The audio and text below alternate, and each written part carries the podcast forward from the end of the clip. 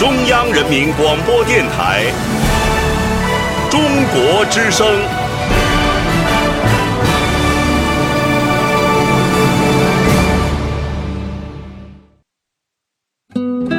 岁月在电波中流淌，人生在音乐中升华。每天午夜时分，千里共良宵，与您共赴心灵之约。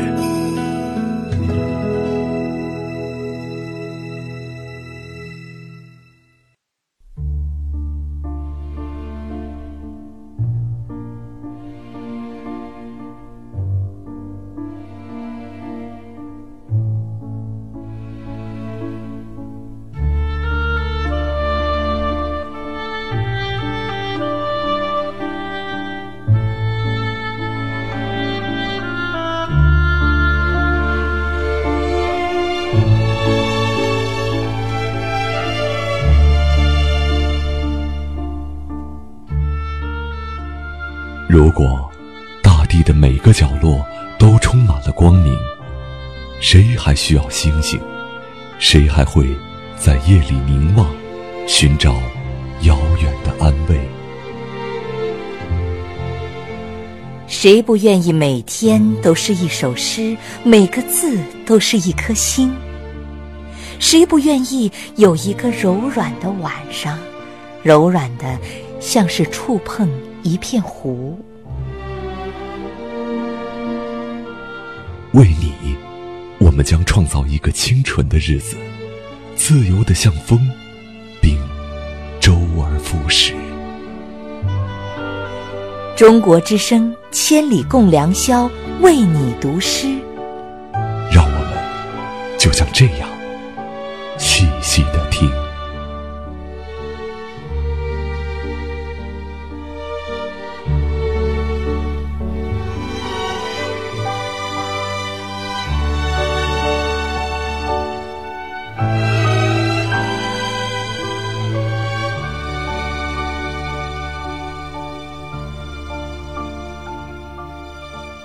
这里是千里共良宵，为你读诗。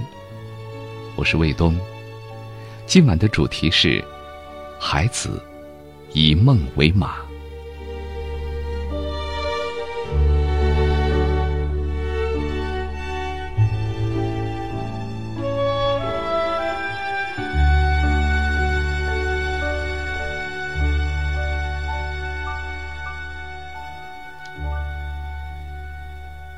不管是以梦为马，还是面朝大海、春暖花开等等，孩子给我们留下许多脍炙人口的诗歌。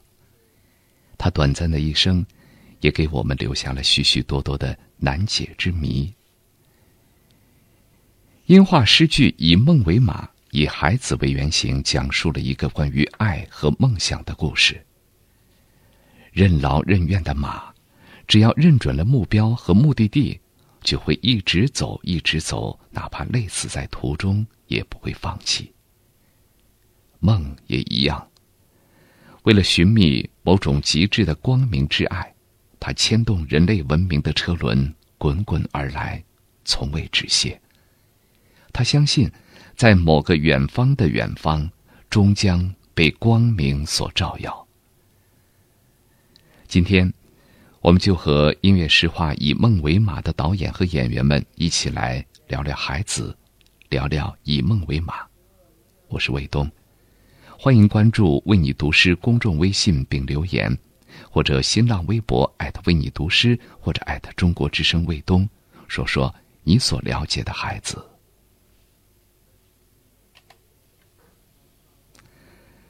提到孩子。我却不由自主的想到“纯粹”这个词，不知道能不能和收音机前的你产生共鸣。面朝大海，春暖花开，应该是大家最熟悉的一首关于他的诗。孩子于一九八九年所写的这首抒情诗。全诗以朴素明朗而又隽永清新的诗句，唱出了一个诗人的真诚和善良。开篇从明天起，做一个幸福的人，流露出诗人对于质朴单纯而自由的人生境界的向往，对永恒、未知世界的探寻精神。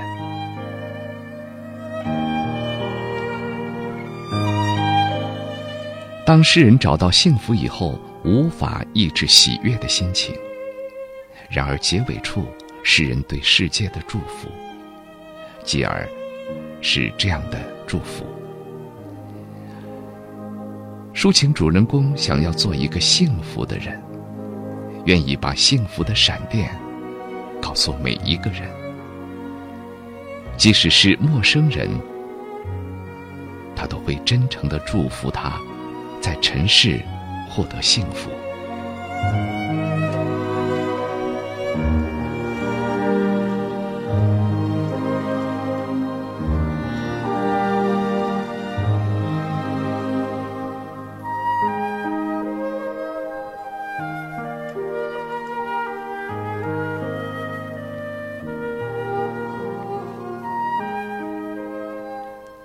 世人想象当中的尘世。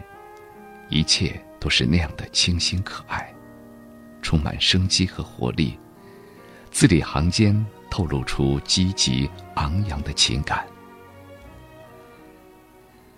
我想，幸福在每个人的心中有着不同的答案。我们来听刘若英的《幸福就是》。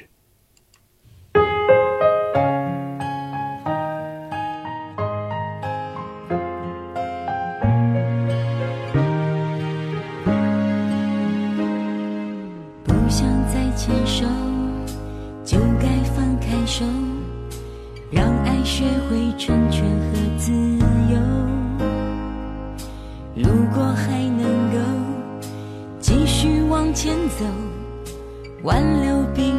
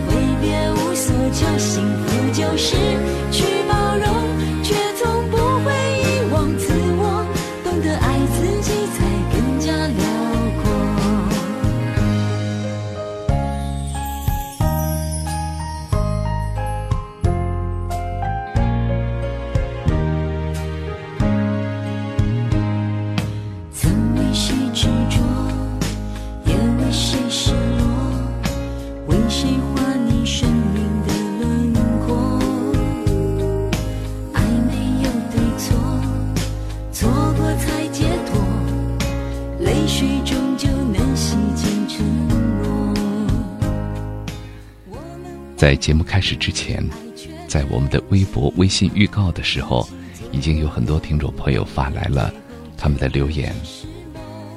来看听众鱼米豆，他说：“守住你的心，守住你的梦，去向更远的前方。”还有听众发来留言说：“远离了现实的尘埃，愿以梦为马的理想。”越走越坚定。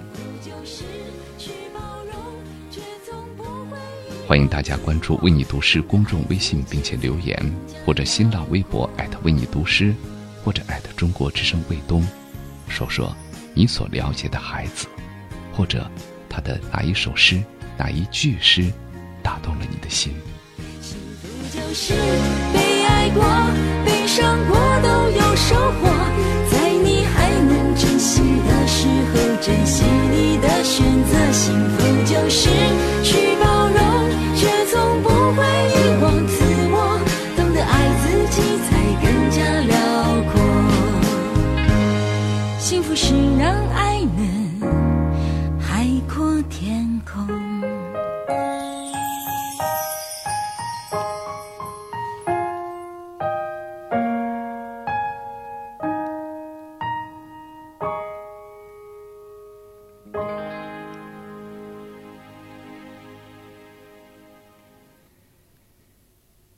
诗歌以梦为马，同样是出自孩子。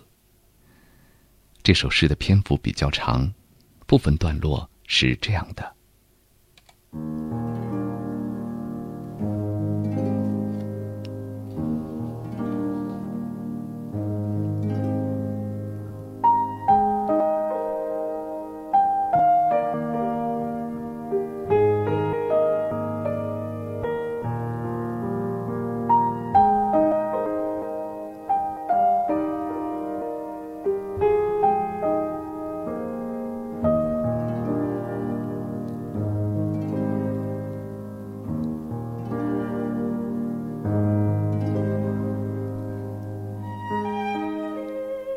我要做远方的忠诚的儿子，和物质的短暂情人，和所有以梦为马的诗人一样，我不得不和烈士和小丑走在同一道路上。万人都要将火熄灭，我一人独将此火高高举起。此火为大，开花落英于神圣的祖国。和所有以梦为马的诗人一样，我借此火得度一生的茫茫黑夜。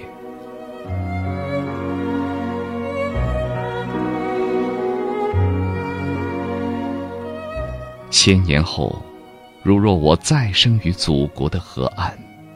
千年后，我再次拥有中国的稻田和周天子的雪山，天马踢踏。和所有以梦为马的诗人一样，我选择永恒的事业。我的事业，就是要成为太阳的一生。它从古至今日，它无比辉煌。无比光明，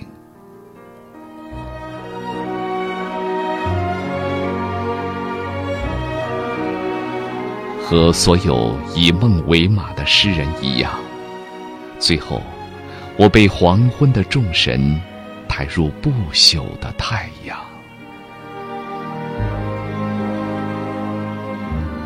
太阳是我的名字，太阳是我的一生。太阳的山顶，埋葬诗歌的尸体，千年王国和我，骑着五千年凤凰和名字叫马的龙，我必将失败。但诗歌本身以太阳，必将胜利。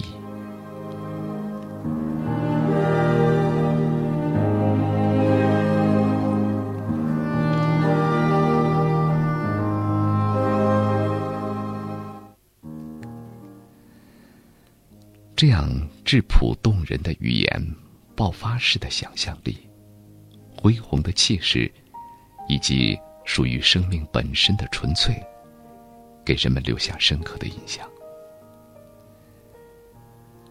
之所以如此，这一方面源于出生于普通农民家庭的村庄麦地情节，一方面源于孩子自身对中国古典文学的精进修习。前者使其诗歌热衷于歌颂人间的美好与淳朴，后者为其大师创作了打呃坚实的文化根基。这部诗句，并非写实性的这个叙事句，而是从孩子的诗歌文字出发，提取一系列诗歌意象，将其构成一个虚实交织的寻梦的故事。这就是音画诗句《以梦为马》。这部《以梦为马》将在今年十二月二号在国家大剧院上演。它是一部心灵成长史，以诗意的语言引领人们经验超越生命自觉的全过程，追寻心灵内省的永恒之境，宁静、光明、圆融、自在。这部剧将开启梦的舞台，展开一场人类与宇宙的对话，带领观众游走于时间之外，最终回归田园诗意和禅境。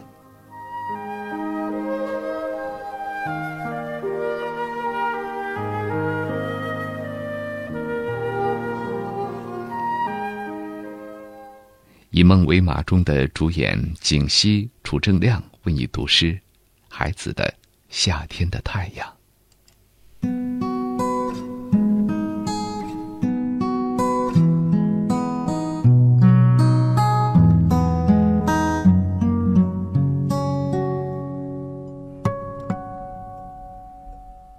夏天的太阳，夏天，如果这条街没有鞋匠。我就打着赤脚，站在太阳下看太阳。我想到，在白天出生的孩子一定是出于故意。你来人间一趟，你要看看太阳，和你的心上人一起走在街上，了解他，更要了解太阳。夏天的太阳，太阳。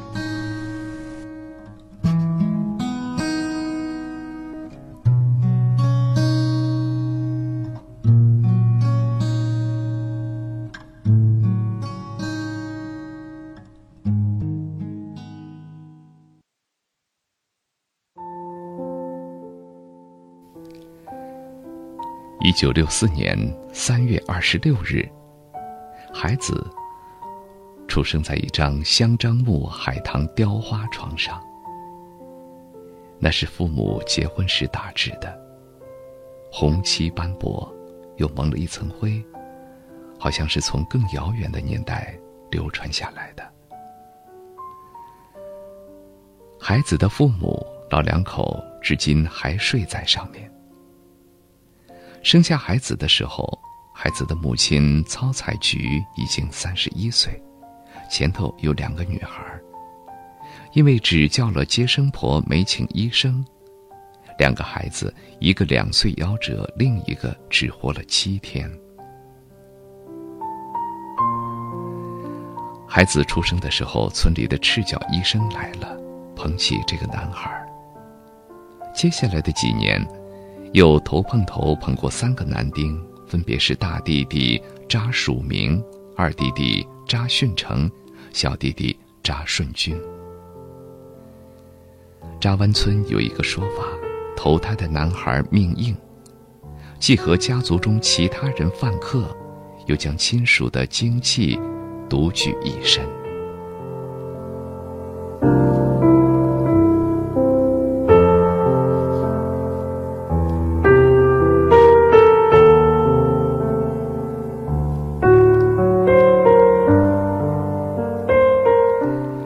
一九八四年，孩子第一次向家人展示他写的长诗，但是水，水。读者是大弟弟扎曙明。弟弟说：“你这个没人要，还不如写点小说赚点钱。”孩子说：“那我就写爸爸妈妈的爱情故事，写成小说，赚了钱。”给他们在高河镇买栋大房子。高河镇是孩子的故乡。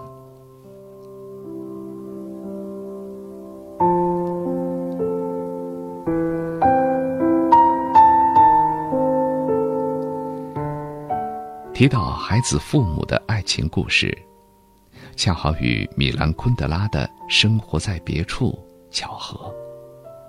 小说里写，诗人母亲对诗人父亲的伟大爱情，不正是对他父母那平庸而规律生活的浪漫反抗吗？他这样一个富商的女儿，却选择了那个一文不名的工程师；而曹彩菊，她这样一个地主家的女儿，却选择了那个一文不名的裁缝。这让我不由自主的想到了孩子那首关于爱情的诗《草原上》。憧憬，在高高的、野性的草原上，在野风吹拂、野草飘摇、一望无际的草原上，让那个梦中的人慢慢的、艰难的爱上我。我和你一见钟情，无关他人。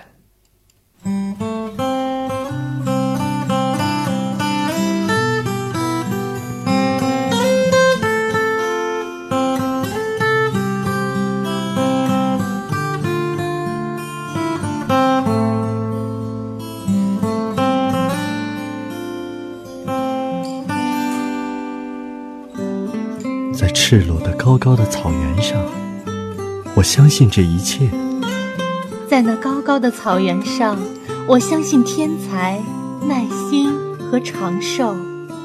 我相信，有人正慢慢的、艰难的爱上我。别的人不会，除非是你。你。我相信，我俩一见钟情。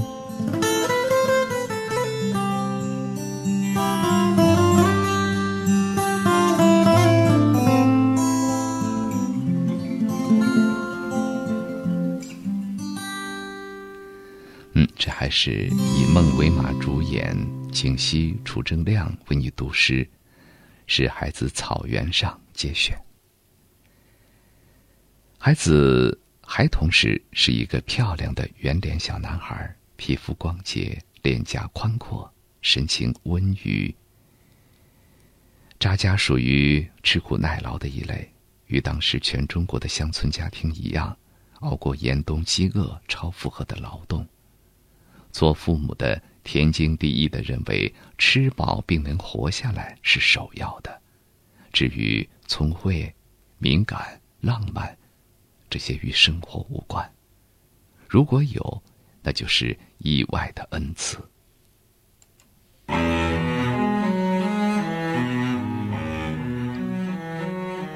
意外，来自薛之谦。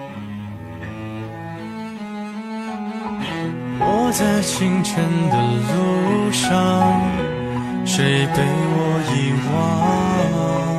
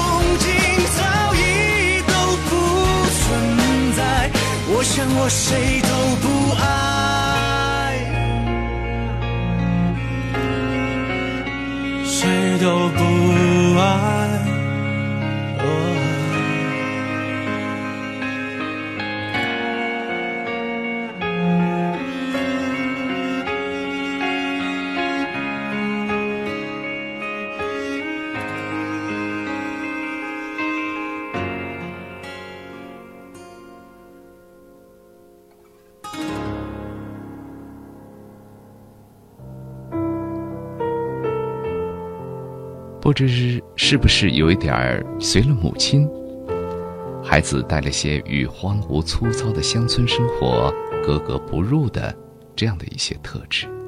他喜欢看连环画，《西游记》《三国演义》，看完了，就拿一个芭蕉扇，再讲给小伙伴听。他爱唱歌，常唱一首小调，毛是毛泽东。东是东方红，红是红太阳。孩子以怀宁县文科第一名的成绩，接到了北京大学的录取通知书。为了给家里挣一分工分儿，那天，孩子做工上了树。村头有人喊他考上大学了。他蹭蹭的爬下来，一口气跑到几里外的高河中学。那年，孩子十五岁。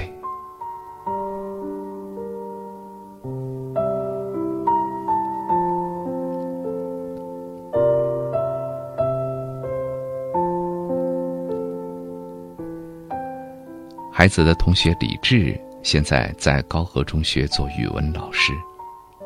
他面临着全中国中学语文老师都曾经面对的问题，向学生讲起入选课本的“面朝大海，春暖花开”时，究竟说他是乐观的，还是悲观的？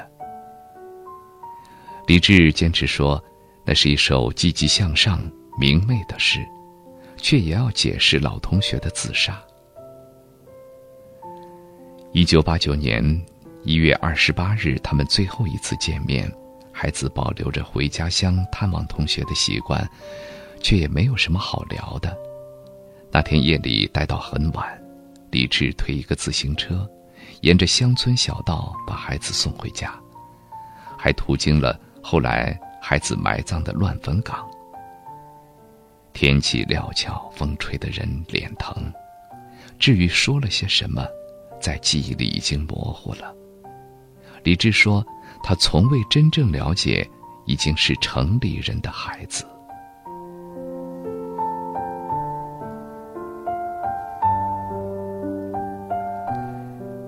不但和同学朋友有隔阂，孩子与家乡的隔阂也渐渐显露出来。他与父母、弟弟很少交流，他安安静静，喜欢在冬日寒冷的天气里。”找个有太阳的地方坐下来，奋笔疾书。母亲曹采菊问他：“你都工作了，干嘛还那么用功写呀？”他回答说：“你不懂。”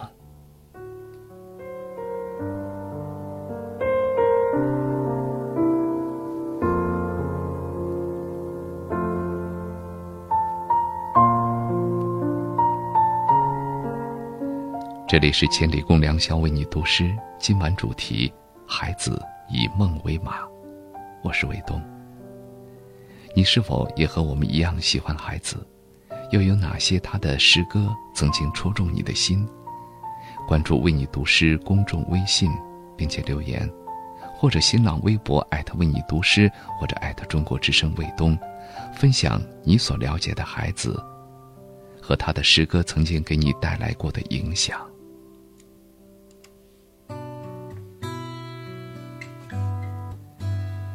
面朝大海，春暖花开，湖畔。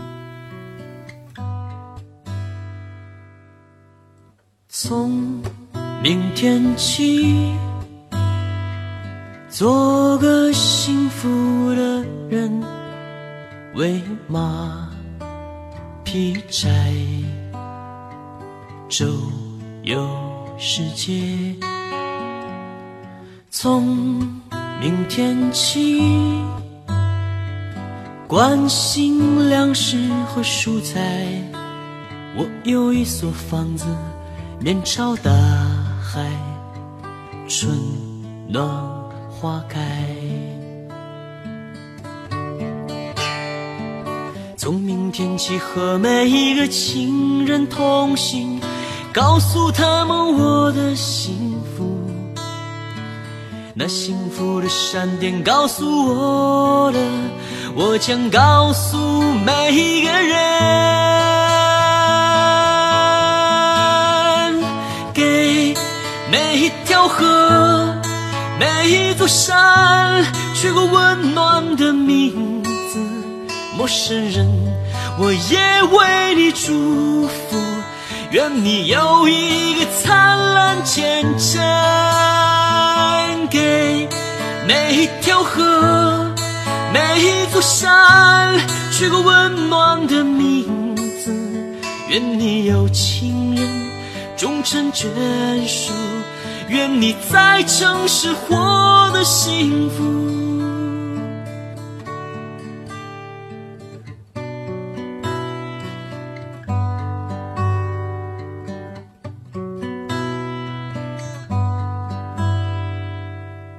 从。明天起，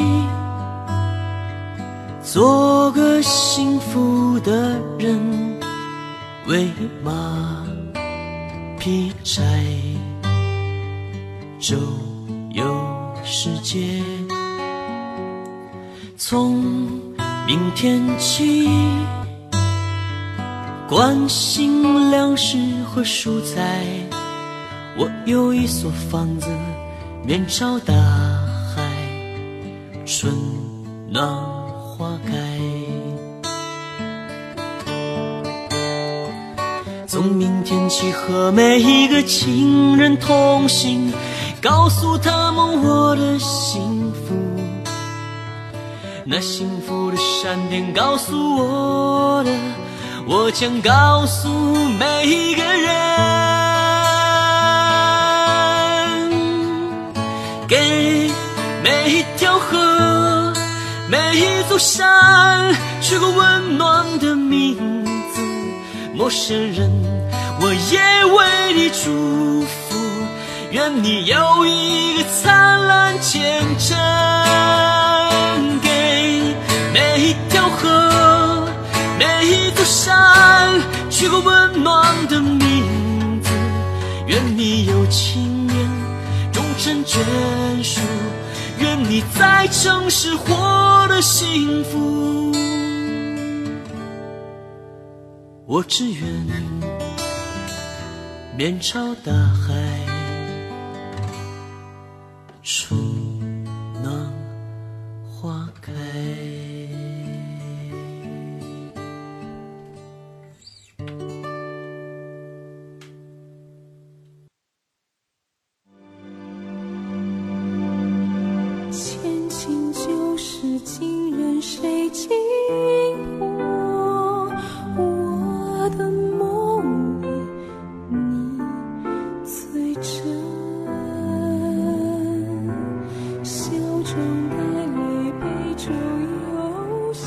如果有梦，可以保持内心的自在，有爱的梦想是梦想，没有爱的梦想是欲望。如果爱，请深爱；如果有梦，请好好珍惜。中国之声为你读诗，今晚的主题是以梦为马。我是导演曲艺，关注“为你读诗”公众微信，每一个诗意的夜晚，我们一起聆听。听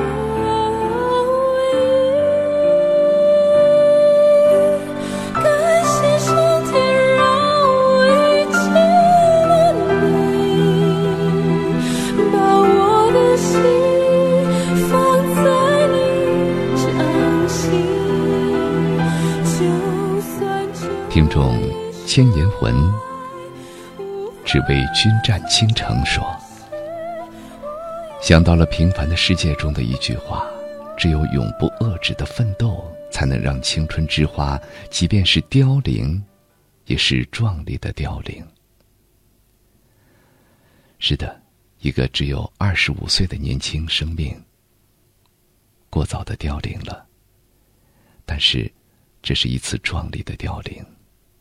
他身后留给了我们很多很多的优美的诗行，当然也有很多很多令人难解的谜。在一九九零年，孩子去世后一年，《花城》杂志上发表了孩子的一组诗，这是他第一次在官方刊物上发表诗歌。开篇就是一首《祖国或以梦为马》，就是我们今天所说的“以梦为马”。过几天，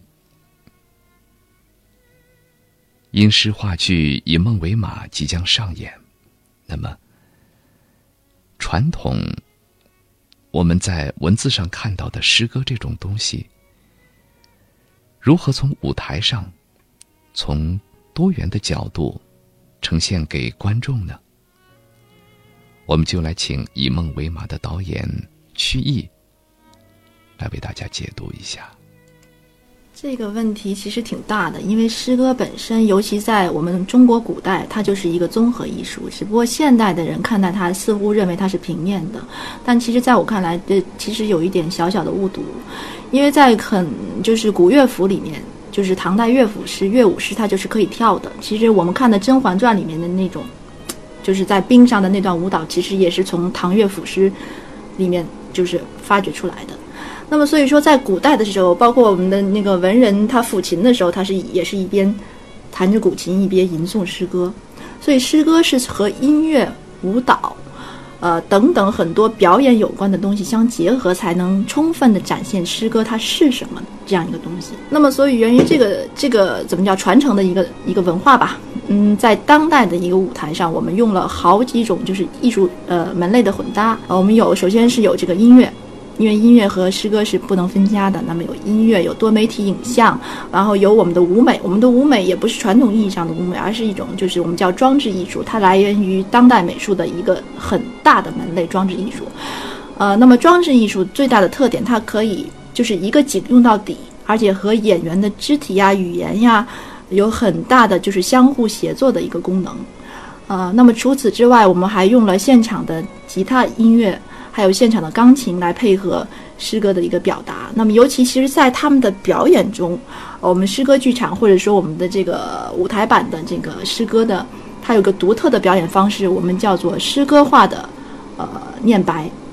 那么，就是介于它既不是一种戏剧的那种，就是来源于莎士比亚的那种就是腔调，也不是呃一般电影学院所教授的那种，就是比如说要咬圆呀、咬实的那样一个字。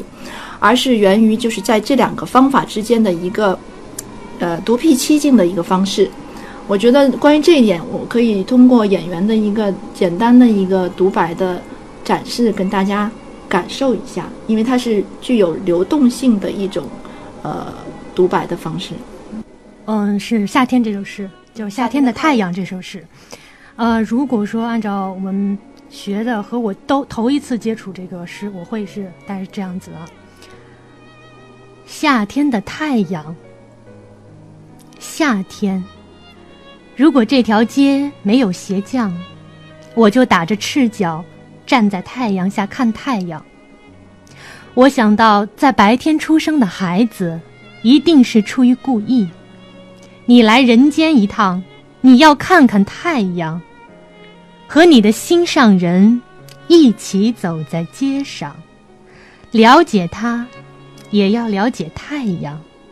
夏天的太阳，太阳，可能就会是这种一种感觉，一种呃咬字和什么，就是一种感觉。那如果说接触了这个剧之后，我发现完全的不一样，它是变得流动性，尤其是跟音乐配上的时候，那是感情你就随之进来，随之就来。这样，那我如果会如果说是这样，我会这样处理。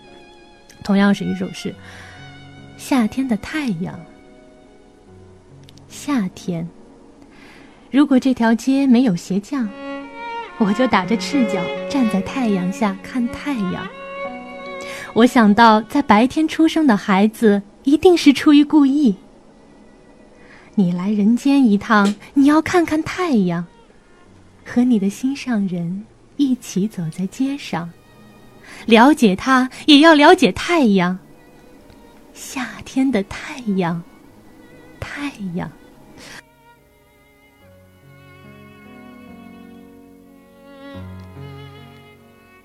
其实，诗歌剧场就是诗歌的综合艺术性在特定的空间得以最大化，以多维度、多元化的艺术语言，比如音乐、多媒体、舞美装置等等，拆解和重构诗歌本体，揭示诗歌内在光明的一个本质。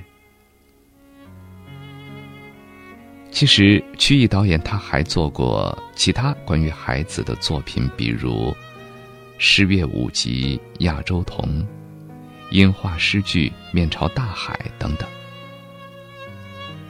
那他的初衷又是什么呢？我觉得，首先是源于我和诗歌的一个缘分，因为我虽然没有学过文学，但是我就是自发的十四岁，大概十六岁的一个样子吧，开始写第一首诗。那么就创作诗歌就一发不可收拾吧，因为其实我是学最早是学作曲，后来转的导演这样子的，所以从来没有接触过文学。那么就是也是通过诗歌和音乐，它是一个就像一个双胞胎一样的，他们像一个连体婴儿，甚至可以这样讲。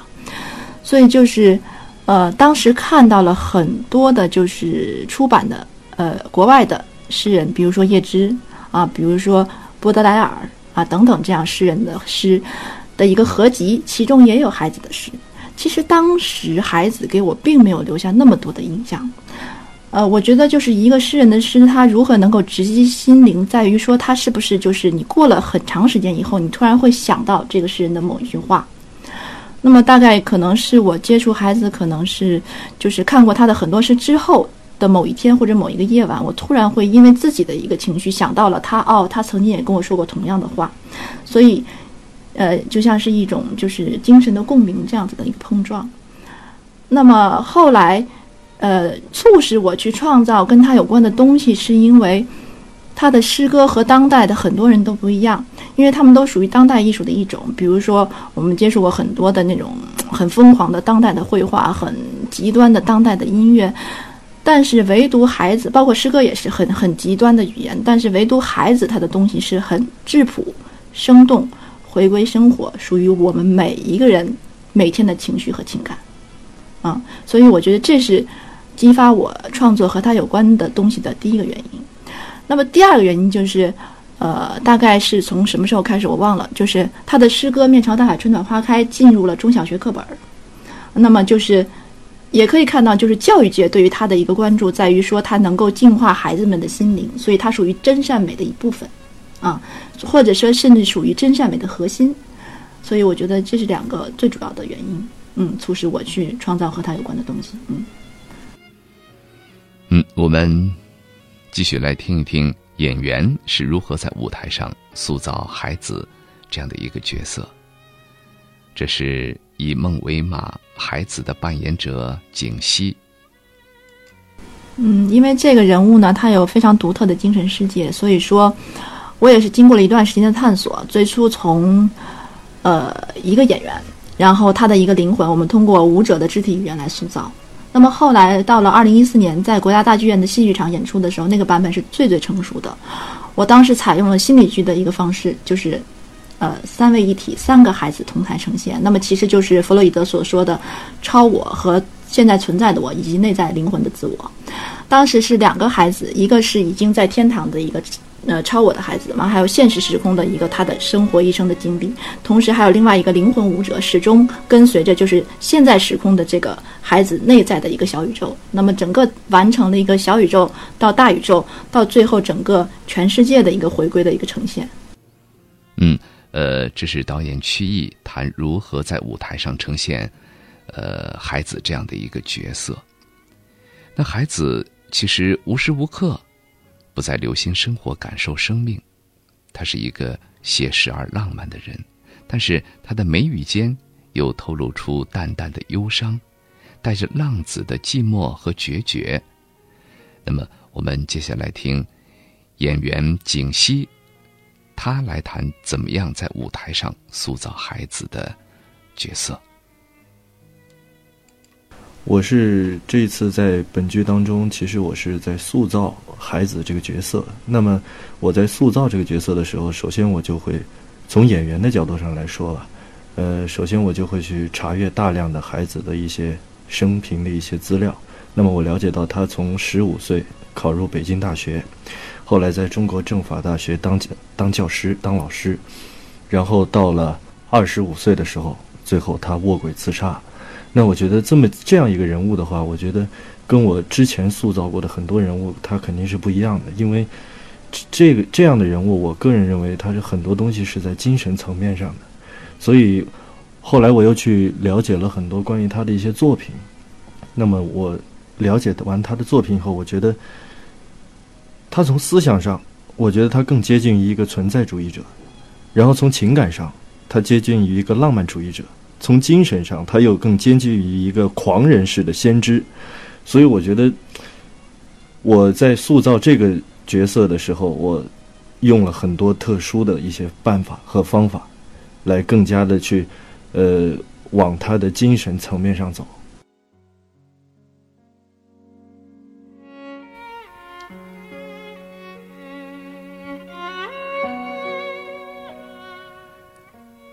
孩子骨子里透出的浪漫主义色彩，犀利地流注于笔尖，自然而潇洒。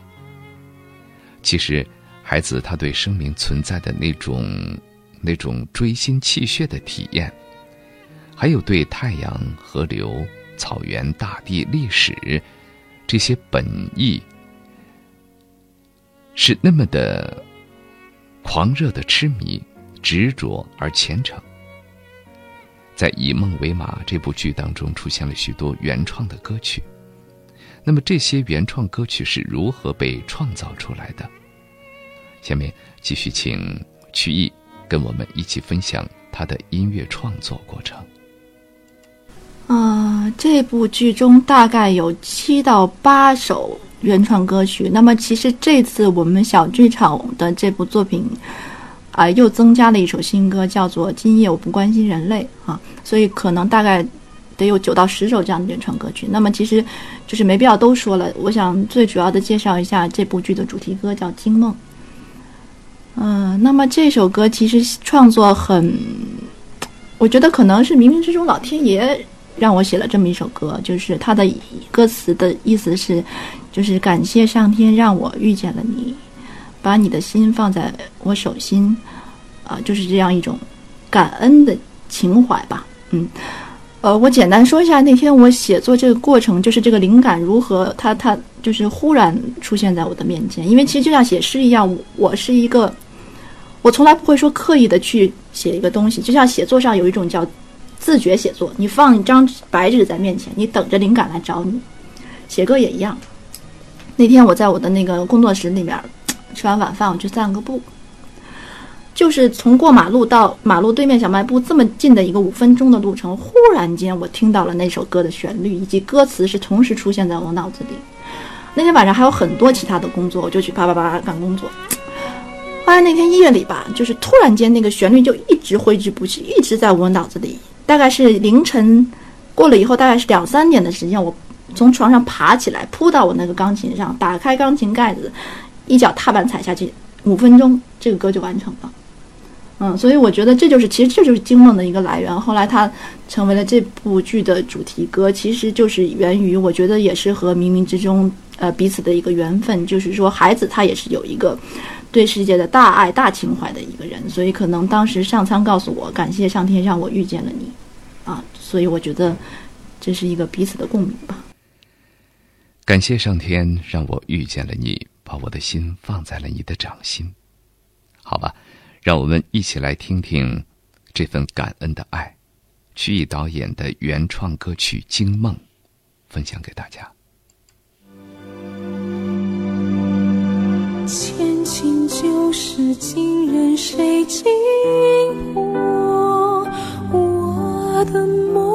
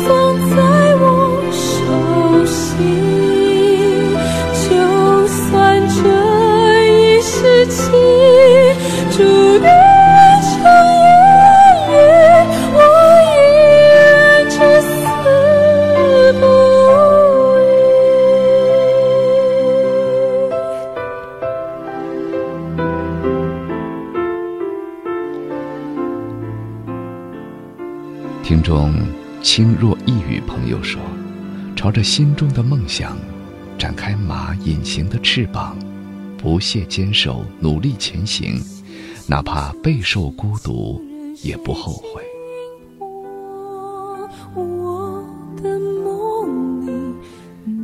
玉子发来留言说：“仍然记得当初的梦想，为了梦想去了远方。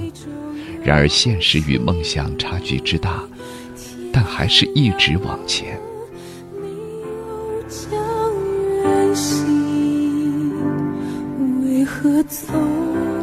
星芒之蓝说：“守住梦想，只为远方。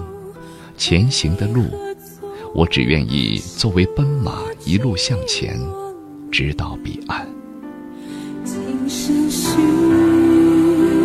前世约定，忘了莲花莲说：“我要守着我的梦，坚守我最初的信仰，直到世界终结。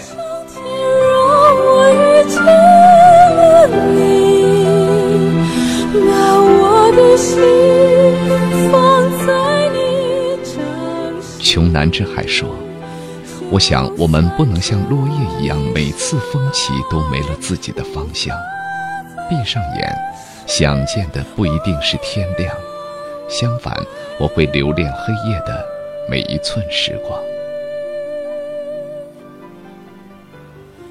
南川良民说：“呃，他说偶然听了这一期的《千里》，尽管明天还要上班，我还是执意要听完。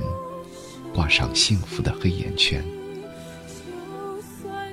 嗯，我希望大家更多的听我的节目，听有一个，听一个有诗意的节目。但是我也想，呃，在这个时间，大家也是要掌握好一个分寸，不要耽误了工作。谢谢南川良民对我们节目的太爱。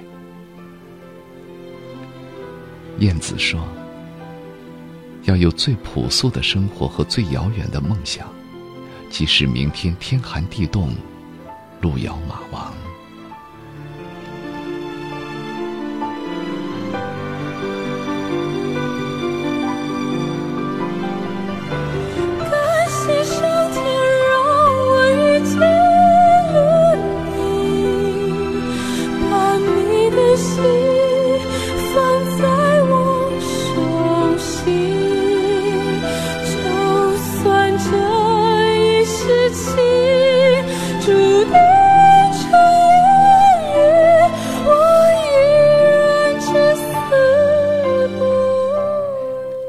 会说：“当幸福来敲门里，特纳对儿子说：‘记住，如果你有梦想，那么你一定要守住它。’”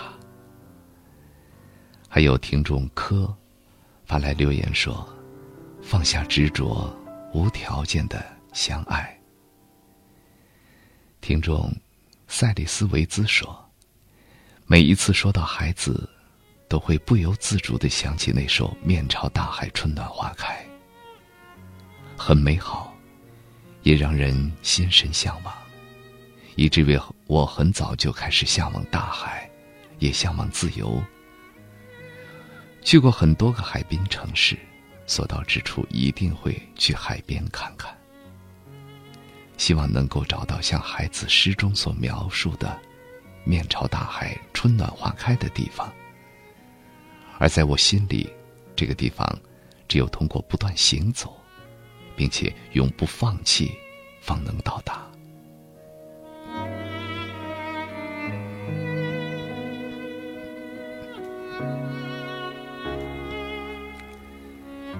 还有，坡离说，梦想早已远去，只是努力的步伐依然停不下来。嗯，看来是一个在逐渐成熟的听众。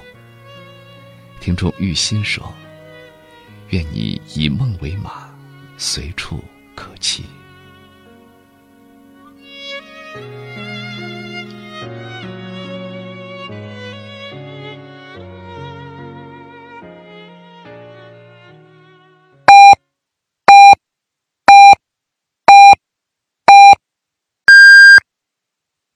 北京时间一点整。我是中华慈善总会会长李本功。我们从十一月启动“为了明天”关爱儿童的慈善公益项目，在学校、社区、乡镇等合适的场所将设立关爱儿童之家，向全国六千万留守儿童提供阅读、科普和心理建设等服务。欢迎您和我们一起帮助困境的儿童。爱于心，见于行。中国之声公益报时。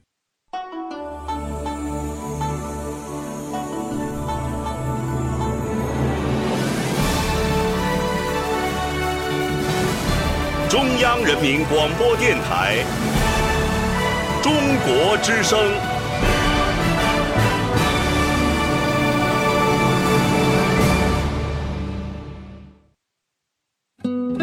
岁月在电波中流淌，人生在音乐中升华。每天午夜时分，千里共良宵，与您共赴心灵之约。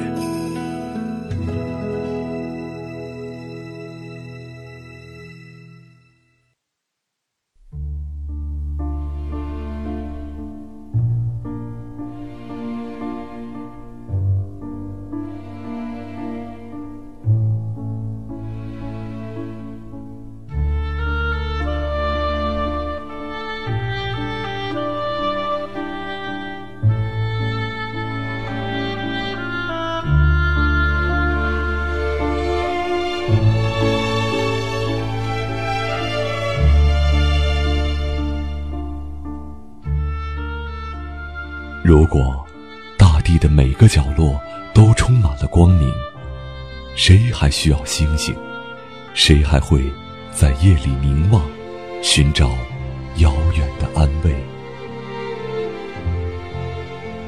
谁不愿意每天都是一首诗，每个字都是一颗心？谁不愿意有一个柔软的晚上，柔软的像是触碰一片湖？为你，我们将创造一个清纯的日子，自由的像风，并周而复始。中国之声，千里共良宵，为你读诗。让我们就像这样细细的听。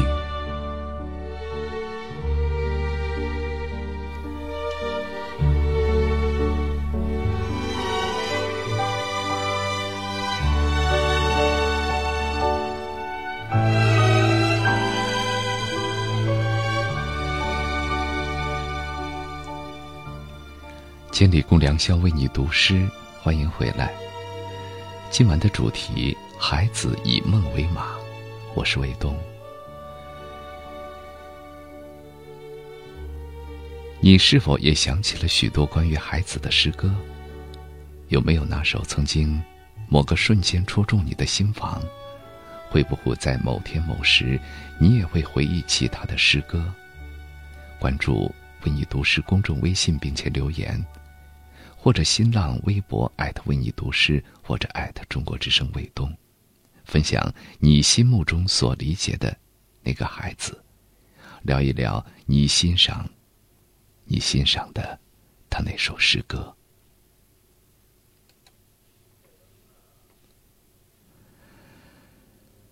孩子用冷峻的思索为黑夜献诗。却用柔情的一面倾诉给了黑夜的女儿。在这夜幕降临时分，黑夜返回黑黑夜，黑夜返回黑夜之中，一切说它变换，说它变换成虚无也是可以的。在这样的黑夜里，你仿佛一无所有，可是呢，偏偏还剩下了一点点仅存的希望。黑夜的女儿，你知道，他看得见你，还在听着你轻柔的诉说。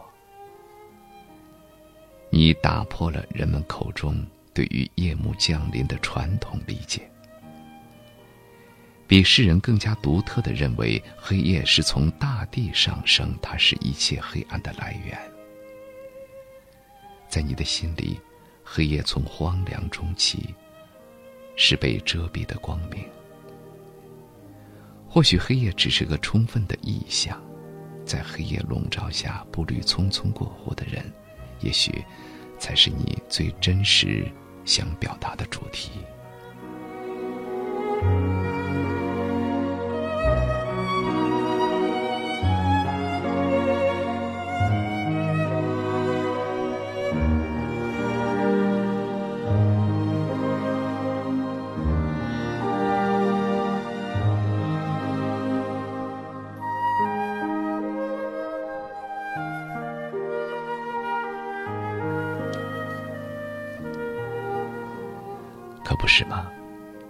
走了一切，大地单调的，只剩下了荒凉与黑暗的伴随。就这样面对着空荡荡的世界，唯一留下的，就只有那些被深埋的肉身。我们都是走了遥远的路才经过这里，过客而已。那些记忆消失的，如同粮食的东西。与大地的情分，倒不如那些被留下的深藏的多。稻草在火中燃烧，丰收的稻谷在谷仓孤独的躺着，是灵魂先一步被抽离了吗？于你而言，肉身反倒比灵魂距大地更近。即使黑夜一无所有，却足够给你想要的安慰。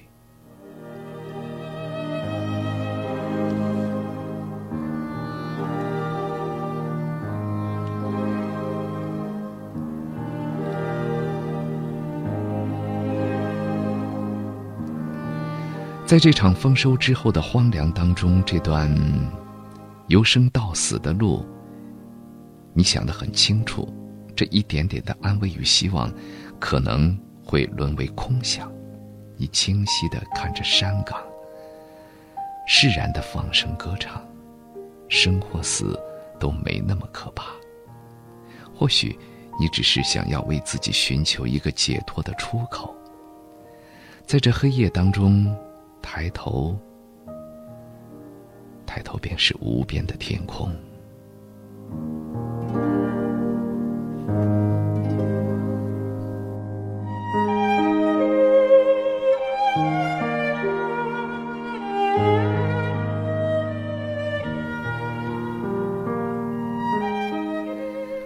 说了这么多，看着我们的听众留言的平台，发现已经有很多很多的听友发来了留言，他们说出了他们他们眼中、他们心中的孩子和他们喜欢的孩子的诗。等一会儿，我会集中给大家宣播。接下来，我们一起来重温《黑夜的献诗》，献给黑夜的女儿。影视演员赵立新为你读诗。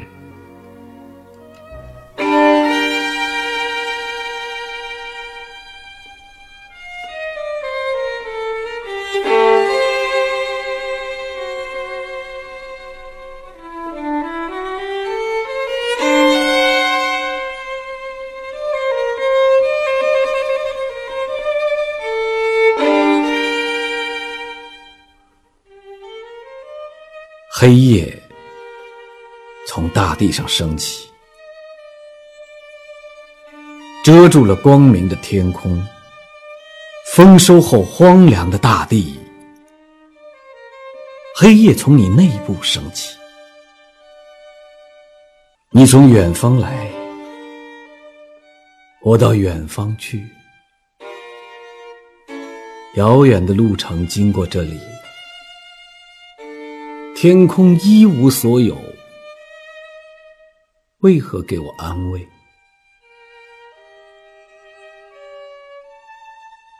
丰收之后，荒凉的大地，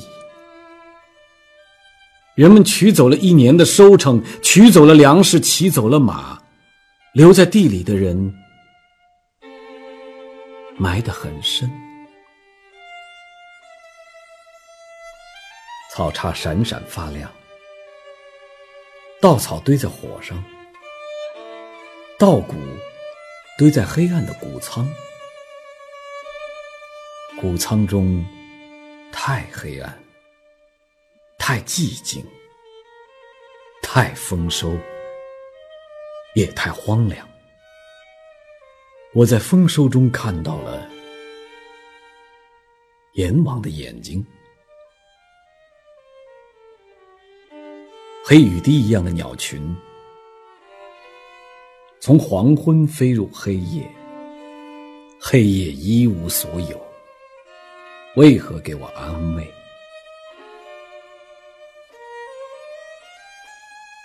走在路上，放声歌唱。大风刮过山岗，上面是。无边的天空。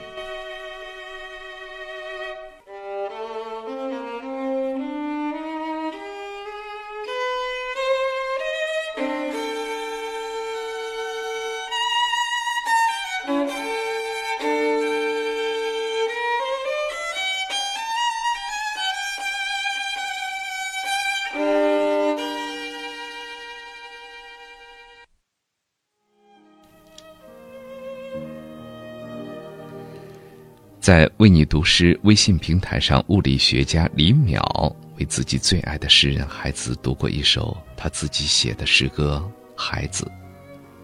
他认为孩子也许是当代最广为人知的汉语诗人。他在中年人到青年人当中影响最大，但是也不无争议。一个影响力如此之大的诗人，为什么还有争议？李淼个人觉得有两个原因，一个原因是孩子去世的很早，二十五岁就不在了。去世之后，在西川的宣传之下，报得大名，这让很多写诗多年的人感到不爽。第二个原因，孩子是一个语言天才，他的阅读量在八十年代已经很多了，但是与很多依然活着的人相比，当然还很少。那时还有很多国外的诗人没有被引进到中国，或者引进了。也只有很少的几首诗。例如，他猜测孩子很可能不知道特朗斯特罗姆是谁。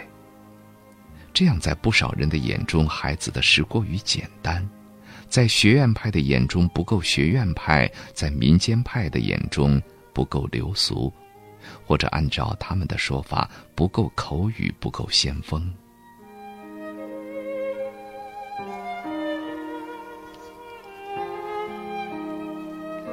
在读孩子的诗歌之前，他对现代诗的认识局限于今天派诗人。今天派诗人在中国现代诗歌的历史上作用是不可替代的，他们复兴了中国刚要发展起来又被掐灭的现代诗的传统。孩子在他看来是彻底摆脱今天派影响的第一位大诗人。孩子自成体系的意象系统，孩子具有天然音乐节奏的语言，孩子内心的干净无一不是感动他的元素。李淼也开始了对现代诗歌的创作，不过隔三差五还是回到孩子总是要重读他的诗歌，不论他的诗风如何变。下面这首诗歌就是。物理学家李淼为孩子所写的诗歌《孩子》，我们来感受一下李淼对孩子的这份敬佩之情。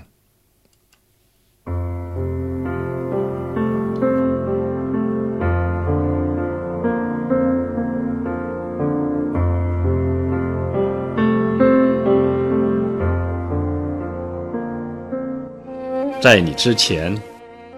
我们已经退化成黄河，言语滔滔，泥沙俱下，却贫瘠如黄土地。我们失语多年，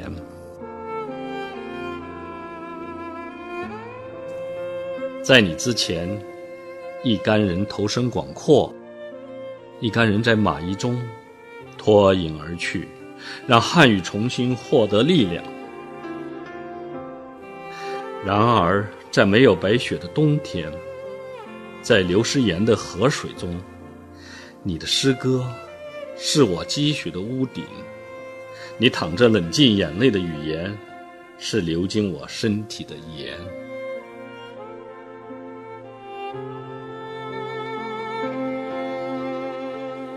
你的白骨伏在家乡的山坡，亦如你生前所言。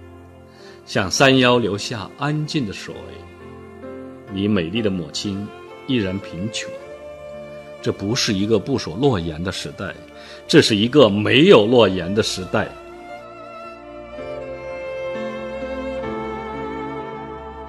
在树木的眼中，山海关、昌平和北京依然一无所有。你的孤独却繁殖如树。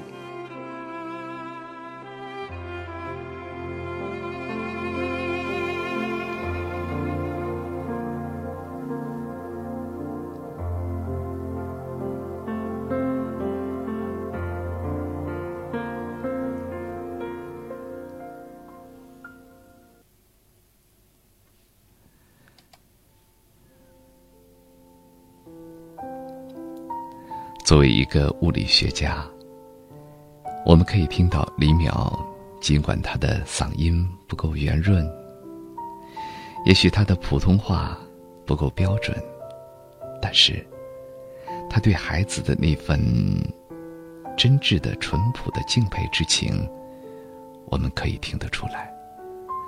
这也是我们为你读诗的这个广播节目和为你读诗的公众微信平台。一直遵循的原则。我们觉得，嗓音和普通话这些外部的条件不是第一位的，能够真实的表达自己内心的那份淳朴的情感，这是我们所追求的目标。也欢迎更多的听众朋友来到为你读诗的广播节目，或者来到为你读诗的公众微信平台，把你内心的诗意通过自己的诗句来表达出来。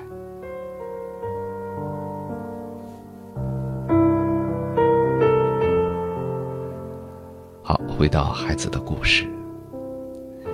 一九七九年夏天，孩子到北京大学法律系报道，临走前一天正好赶上闸湾村放露天电影，演的是铁道游击队。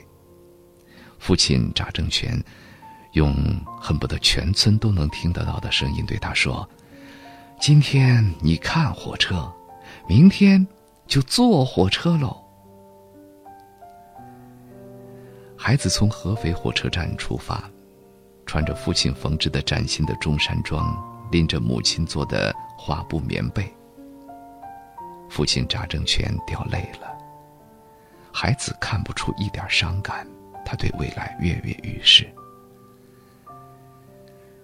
作为恢复高考后的第二届新生，学校还有些应接不暇，宿舍不够用。一个班三十多个男生，十几个女生，都住在一间大平房里。同班同学刘广安第一眼瞅见孩子，他见孩子混在兴奋嘈杂、铺盖呃铺盖床褥的新生当中。如果非说有什么特别，那就是个头真小，年纪也小，几乎是个孩子。还有他的花布棉被。在一群绿色的行军被当中，是十分扎眼。后来法律系的课程很松散，教材也不齐备，大伙憋着劲儿看书，考古、哲学、文学、诗歌，找到什么看什么。八十年代的大学校园显然不提供社会经验，连职业技能也不训练。他们本能的获得训诫，进入高超的脱离现实的学识共和国。这个共和国，以希腊、德国、法国、美国的思想传统为传统。那些新移民就像入伍的新兵一样，两手空空，脑中无物。他们最好的老师是他们自己。找衣服穿，找东西吃，找智力上有限却五花八门的供养品。刘广安说：“大学四年让他变老实了，同窗都是各地状元，都有点自负，又十分上进。到了三四年级，便各领了风骚。他本也写点诗，但是看过孩子的时候，他就不好意思写了。”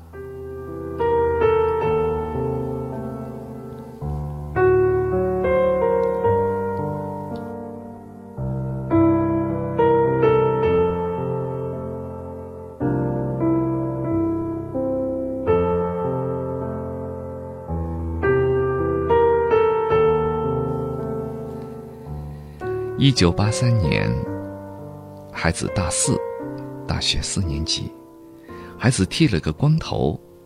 当时他只有十九岁，娃娃脸，架了一副眼镜，总被当成小孩子。就像他日记里写的：“我过早失去童年，又有了与年纪不相称的老成持重。”大约为了挣脱那个令他不满意的孩童的壳。他随着同宿舍的同学把头剃了，有人去找他，一排光头从晾晒的裤子里钻出来。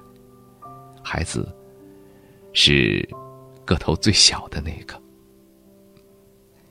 那年，北大组织了一次校园诗歌朗诵会，能装一千七百人的礼堂，站的站，挤的挤，涌进了两千人。诗社也遍地开花。龙头老大是中文系的五四文学社和未名湖，还有启明星、西语系的妙思，政治系的窗口，图书馆系还有学海，法律系还有中庭。可是孩子既不登台朗诵，也不加入社团。中庭的创办人法律系的陈志云，第一次见孩子是费了一些周折的。绕过热闹纷繁的信息集散地三角地，孩子的宿舍在三十八楼，位于校园西南角，偏僻幽静。楼道里拐了好多弯才找到。同宿舍一个同学在门口给孩子刻，给孩子刻蜡纸，帮他油印平生第一本诗集《小站》，收录了孩子一九八三年写的十五首诗。正是这本诗集，引逗着陈志云到访。诗歌让他认定了孩子是自己人，同在法律系，又叫这关系近了一层。没想到是那么一个腼腆羞怯的小个子，话不多，仿佛一个远离喧闹与中心的隐士。可小站后记里，孩子又引用了惠特曼的一句诗：“陌生人哟。”假如你偶然走过我身边，并愿意和我说话，你为什么不说话呢？他写道：“我期望理解和交流。”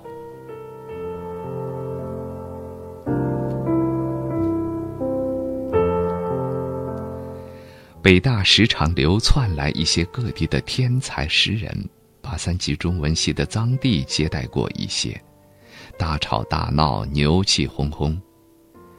还有几位合印一本《西风陈颂太阳节》，癫狂傲慢、慷慨激昂，宣布要打破一切传统，在废墟上建立起现代诗歌的殿堂。孩子在一边总是安安静静的，如同配角，非常不识人。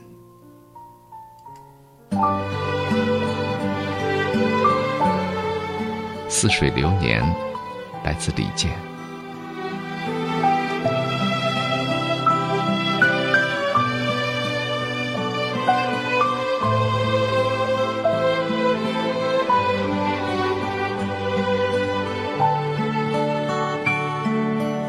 偶尔在镜子里面，就是。南城左先生说：“诗酒趁年华。”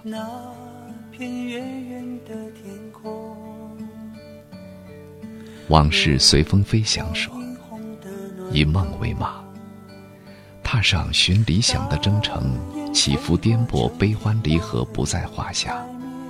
每次的成功失败，都像是坠在胸前的勋章，不时闪烁着笑与泪的旧日年华。以梦为马，停歇在静好的天涯，安一个家。”只关心蔬菜和粮食，或许还有不期而遇的爱情，从此不再周游世界，不再遥远的牵挂，然后一起守望着舒缓的海，种千百丛春暖的花。那年夏天，他微笑着不说。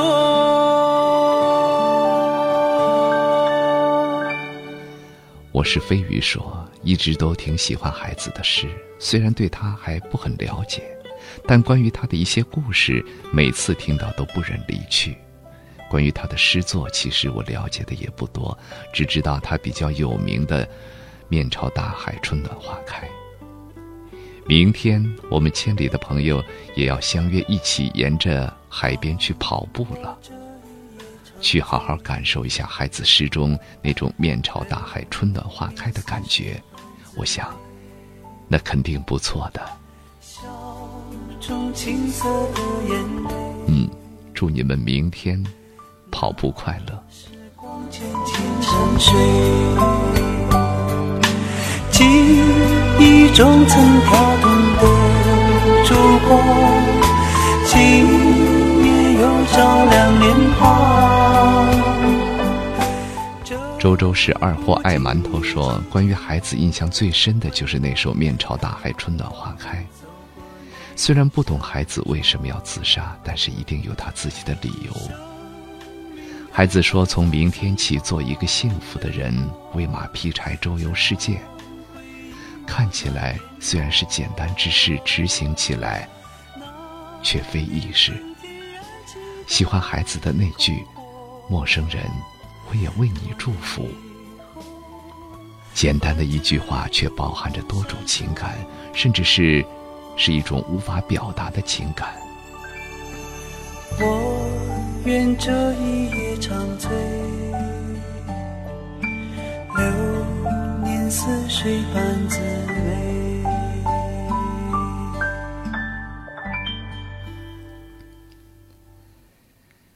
在许多人的记忆当中，洛伊河的形象更加鲜明，面目清秀，身形挺拔，声音很轻。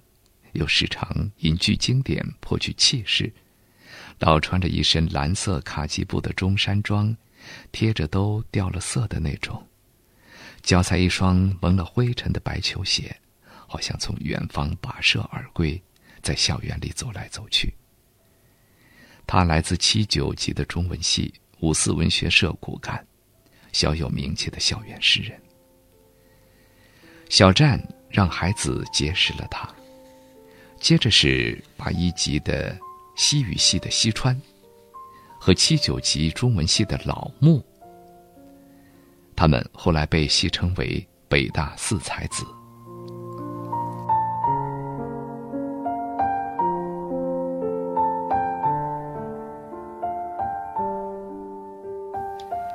当时他们年龄都在二十岁左右，孩子最小，正是风华正茂的年纪。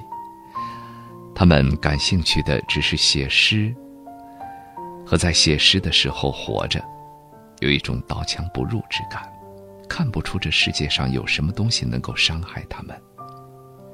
有时，会去五四操场边的燕春园喝酒，毕了业挨家的聚会，也不嫌麻烦，跑去孩子所在的昌平，谈论的无非是读书和写作。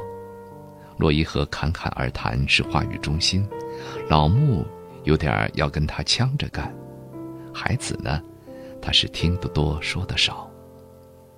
西川作为二十年后唯一的回忆者，总是回忆他们忘了自己的样子。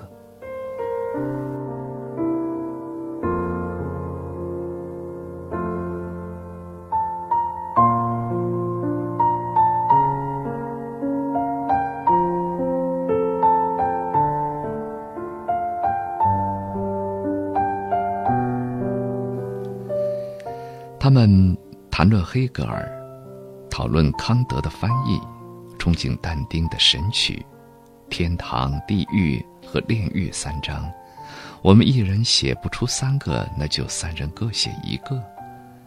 他们渐入佳境，进入了一个小宇宙。那里的空气是温暖、潮润而不流动的，就像一间从早到晚关着窗户、点了煤气炉房间里的空气。聚会又会以集体睡觉作为结束，多半发生在昌平孩子的宿舍，一个歪在椅子上，另外三个横倒在一张单人床。第二天中午，在被穿透轻薄的蓝色窗帘的阳光晒醒。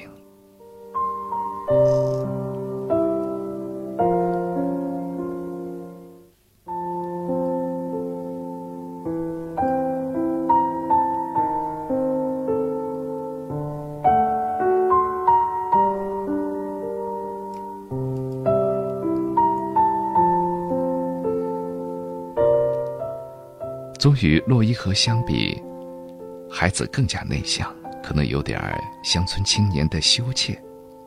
可他爱干净，只是会把白色的汗衫洗成、洗染成花色的。旁人，嗯，若无旁人的就那样穿着，吐着野小子的执拗。在西川的工作室，让他讲点儿更记忆深刻、更惊心动魄的友谊故事。他想了半天，他说：“友谊就是平淡的，没有什么戏剧性。打个比方，友谊，他就是有人睡我家，脚臭的要命，想把他赶走，可孩子干干净净、平易可亲，使人想跟他待在一起。”那个时候，孩子还被称为“扎海生”，他骄傲的诗歌理想暂时折服，他不够疯狂过于，呃，过于谦逊，在回忆画面里近乎透明。被叫做孩子，是后来的事情了。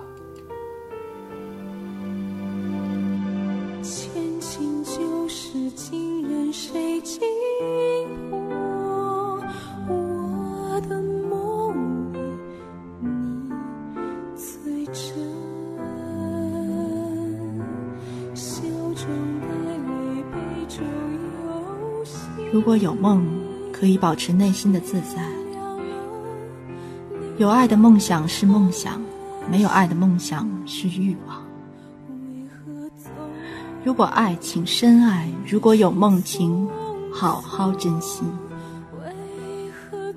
中国之声为你读诗，今晚的主题是以梦为马。我是导演曲艺，关注为你读诗公众微信，每一个诗意的夜晚，我们一起聆听。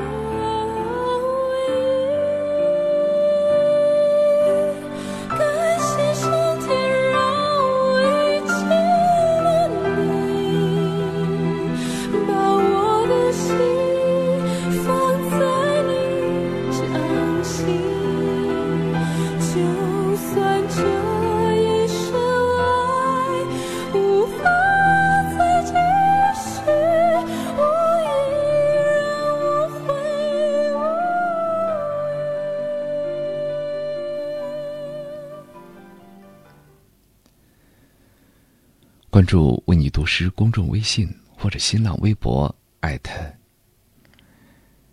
艾特中国之声卫东，我们一起来分享孩子的故事，分享你心目当中的孩子，分享你心目当中你喜欢的孩子的诗。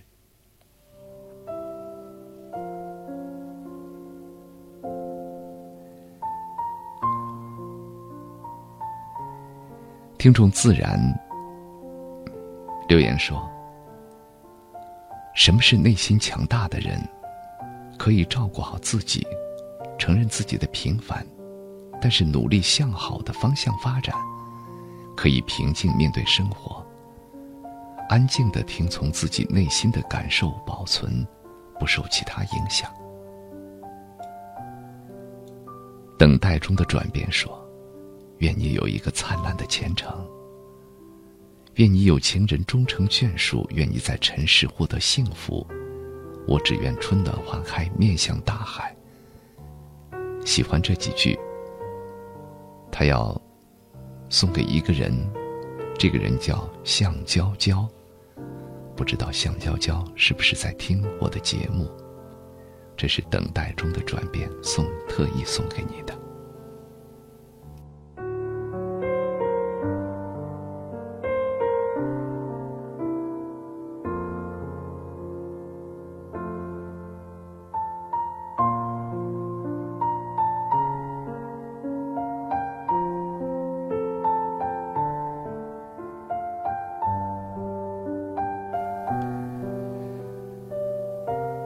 来听一首歌吧，来自王菲的《暗涌》。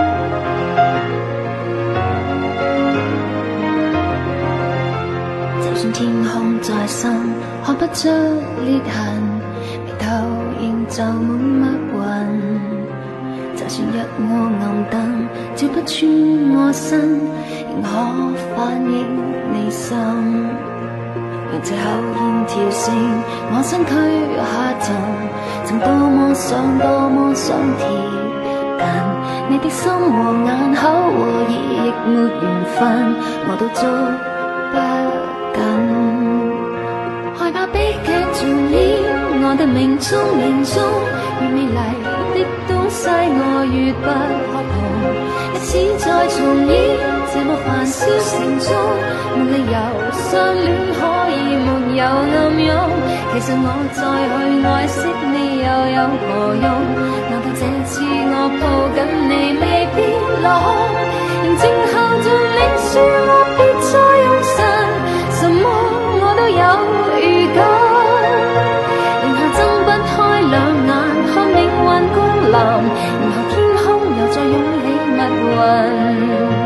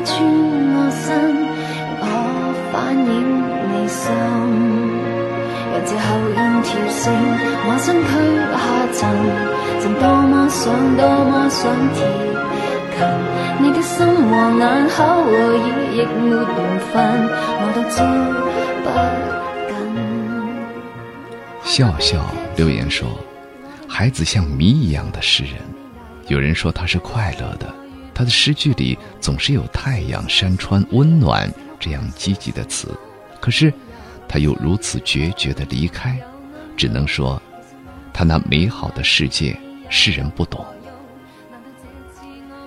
北渡思南归说：“从孩子的人生与诗歌，我觉得。”诗人的精神世界与现实生活总是充满了矛盾与痛苦，精神世界与现实生活的碰撞摩擦，产生出诗的灵感。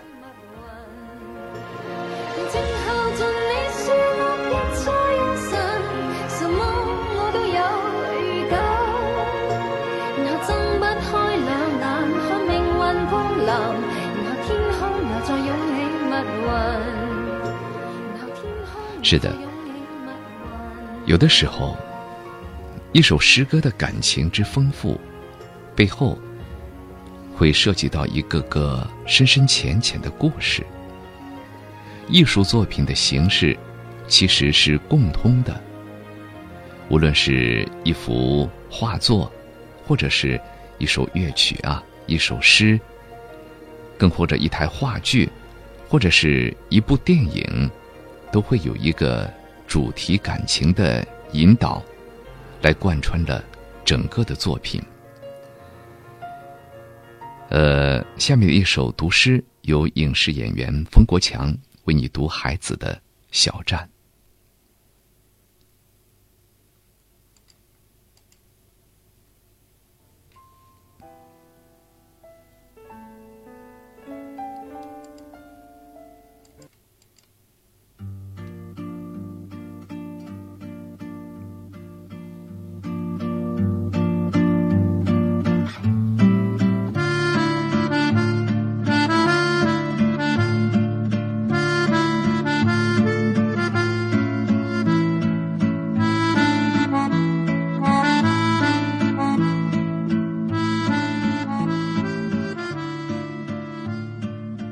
我年纪很轻，不用向谁告别，有点感伤。我让自己静静的坐了一会儿，然后我出发，背上黄挎包，装有一本本薄薄的诗集。书名是一个僻静的小站名。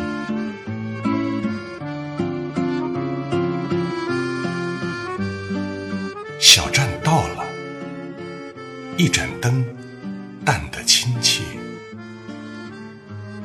大家在熟睡。这样我是唯一的人拥有这声车鸣在深山散开，唤醒一两位敏感的山民，并得到隐约的回声。不用问，我们已相识，对话中成为真挚的朋友。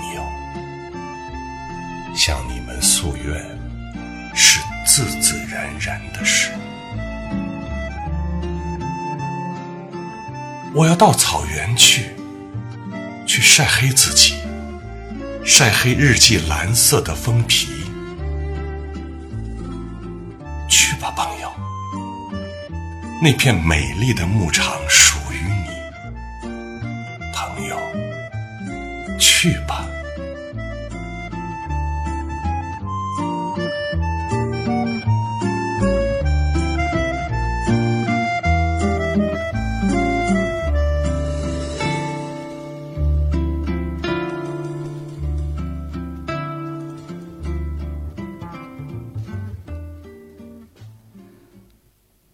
孩子说：“我们终究都要远行，最终都要跟稚嫩的自己告别。也许路途有点艰辛，有点孤独，但是熬过了痛苦，我们才能得以成长。而远行途中的小站，见证了年轻的灵魂怀抱内心炽烈的渴望，踏上一段又一段未知的旅途。”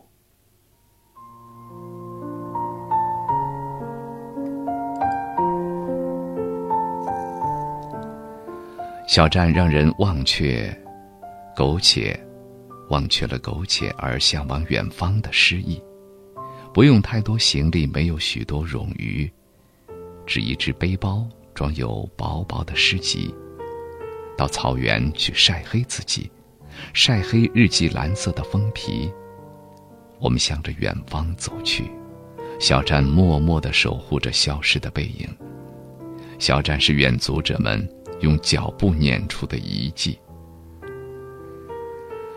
深山里散开一声车鸣，唤醒一两位敏感的山民，与他们在青灯下饮酒，杯盏中擦出真挚的友情。我们醒来以后，向着更远的远方行进，小站却把昨夜的回忆装进你的行李，他的心底。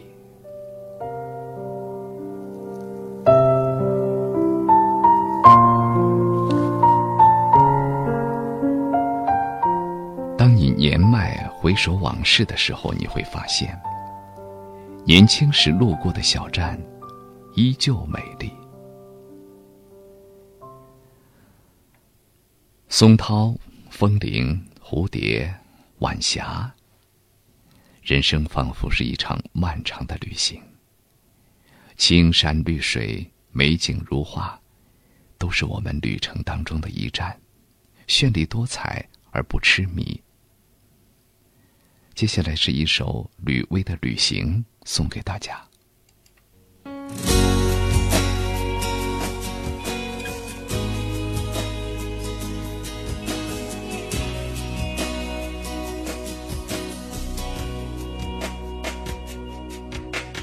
阵阵晚风吹动着松涛，吹响着风铃声如天籁。站在这城市的寂静中，让一切喧嚣走远。只有青山藏在白云间。我看到城门革新。在留言当中给我们讲了一个，算是一个美好的故事吧，我们来听一听。他说：“夜空跳跃的音符美妙动人，是千里让我恋上了充满温暖的声音世界。记得去年此时与心动的他相遇，巧合的是，我们都爱听《千里》。他说他憧憬有一天能够主持《千里》这样的情感节目。突然才发现，我的梦想原来也在他的心上萌芽。不久之后，我们将并肩同行，去往电台实习，以梦为马，我毫不畏惧，因为身旁有他陪着我颠沛流离。听起来是不是很美好的？欢迎你到电台实习，尽管我不知道你去哪个电台啊。祝你顺利。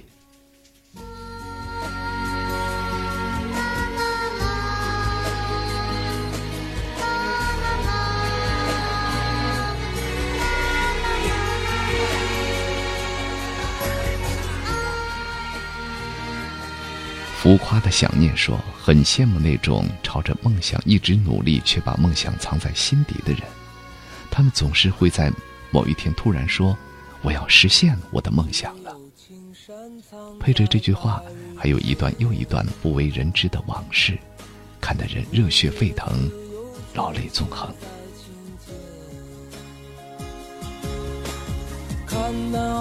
暖光潮汐说：“孩子。”你说我究竟要以怎样的速度才能与你相遇一次？哪怕在梦里也好，一次就好。就让我们在孩孩子的诗里和他相遇吧。因为不可能说还记得以前高中的时候，不知道多少次以孩子为素材，将我略懂的他写进我的作文。相信，孩子是永生的，就像他的诗一样。相聚又分离，都是走在漫长的路上。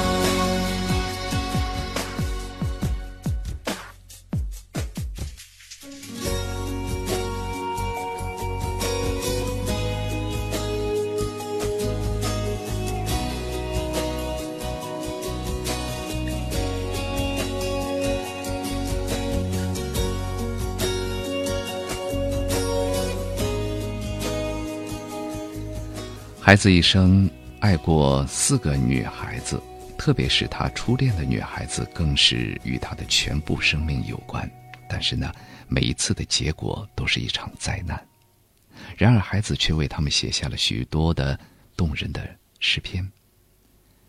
荒凉的山岗上站着四姐妹，所有的风只向她们吹，所有的日子都为她们破碎。四姐妹。这与莎士比亚《麦克白》当中三女巫的开场白是异曲同工。雷电轰轰，雨蒙蒙，何日姐妹再相逢？孩子曾经怀着巨大的悲伤爱恋着她们，而这糊涂的四姐妹啊，比命运女神还多出一个。四姐妹之一，她是中国政法大学八三级的学生，来自呼和浩特，中等身材，有一张圆圆的脸庞。在学生时代，她就喜欢孩子的诗，她是孩子一生所深爱的人。孩子为她写过许多爱情诗，发起疯来，一封情书可以写到两万字以上。他们到底因为什么分手，不得而知。四姐妹之二，她是。昌平的一位长发飘舞的女孩，与孩子相识于昌平的一次艺术节。孩子获得了艺术节的业余文艺创作一等奖，而他恰是这次活动的主持人。这段恋情也以苦涩而宣告终结。西川说：“西川，他说，就因为他拒绝与人家结婚，只想恋爱，不想结婚。”怕男友女孩子愿意。四姐妹之三是四川达县的女孩子，大学毕业以后在成都工作，也是孩子诗歌的爱好者。一九八七年孩子旅行的时候，经过成都绕道达县再回家，行程安排奇怪。有人猜测，孩子除了拜访几位四川诗人以外，还包含与他见面的目的。这段恋情因何而终，原因不详。四姐妹之四，这位恋人就是孩子的诗作《日记》当中那个姐姐了。据说姐姐是一位步入中年、有着良好艺术鉴赏力的已婚女子。她欣赏孩子的诗才，而孩子竟在精神上对年长他许多的这位姐姐具有最强的依附性。孩子为姐姐写下感人至深的美丽诗句：“姐姐，今夜我不关心人类，我只想你。”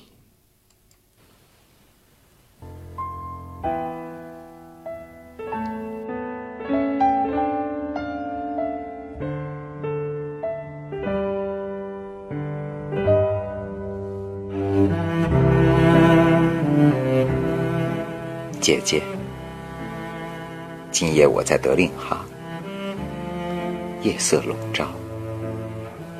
姐姐，今夜我只有戈壁，草原尽头，我两手空空，悲痛时握不住一颗泪滴。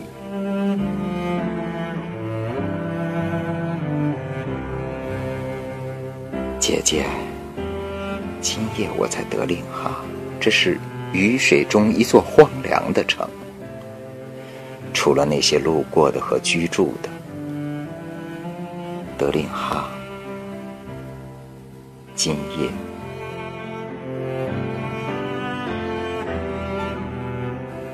这是唯一的、最后的抒情，这是唯一的、最后的草原。我把石头还给石头，让胜利的胜利。今夜青稞只属于他自己，一切都在生长。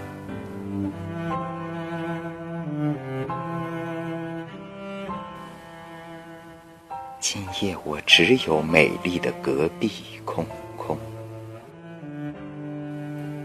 姐姐。今夜我不关心人类。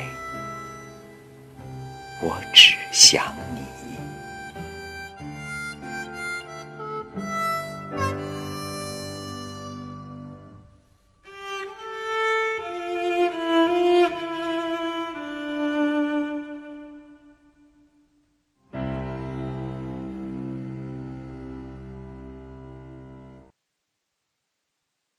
晚安，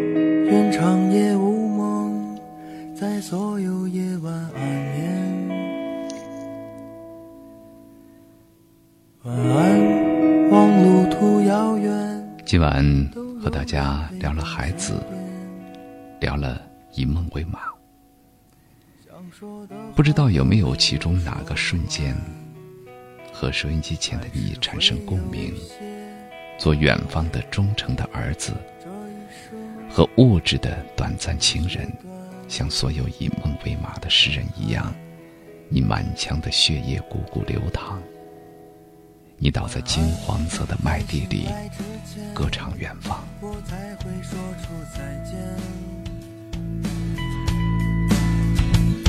晚安，在天亮之后，那是非与你无关。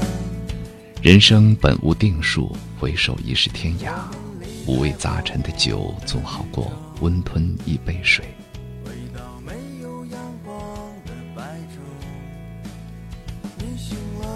我相信每一个以梦为马的人都是幸福的人。愿梦里与孩子相约，相约明天，我们以梦为马。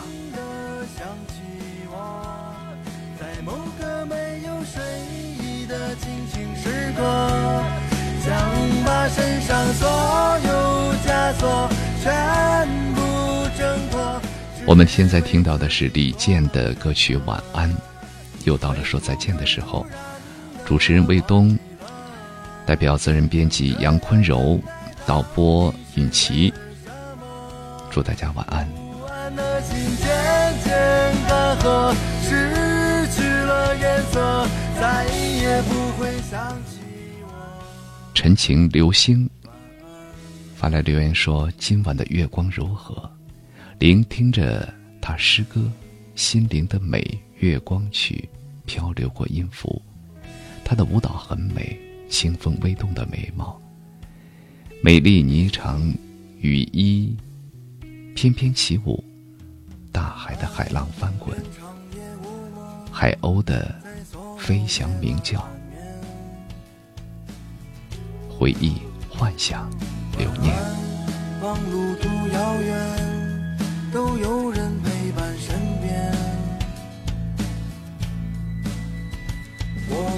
抓一米阳光评论说：“我是学生，有有时面对如山的作业、无尽的压力，或是骤退的成绩，脑子里都会充斥着‘放弃吧，放弃吧，不学了’这样令人崩溃的想法。”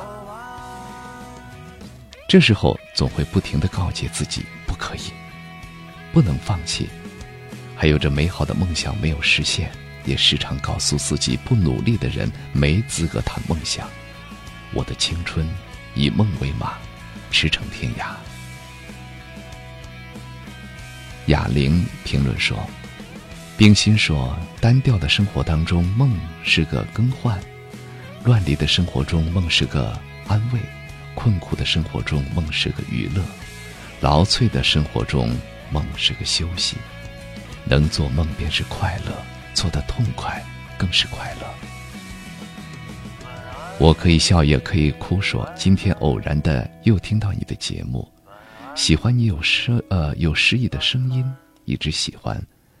我想和你虚度时光，保持一颗安静又有诗意的心。谢谢你。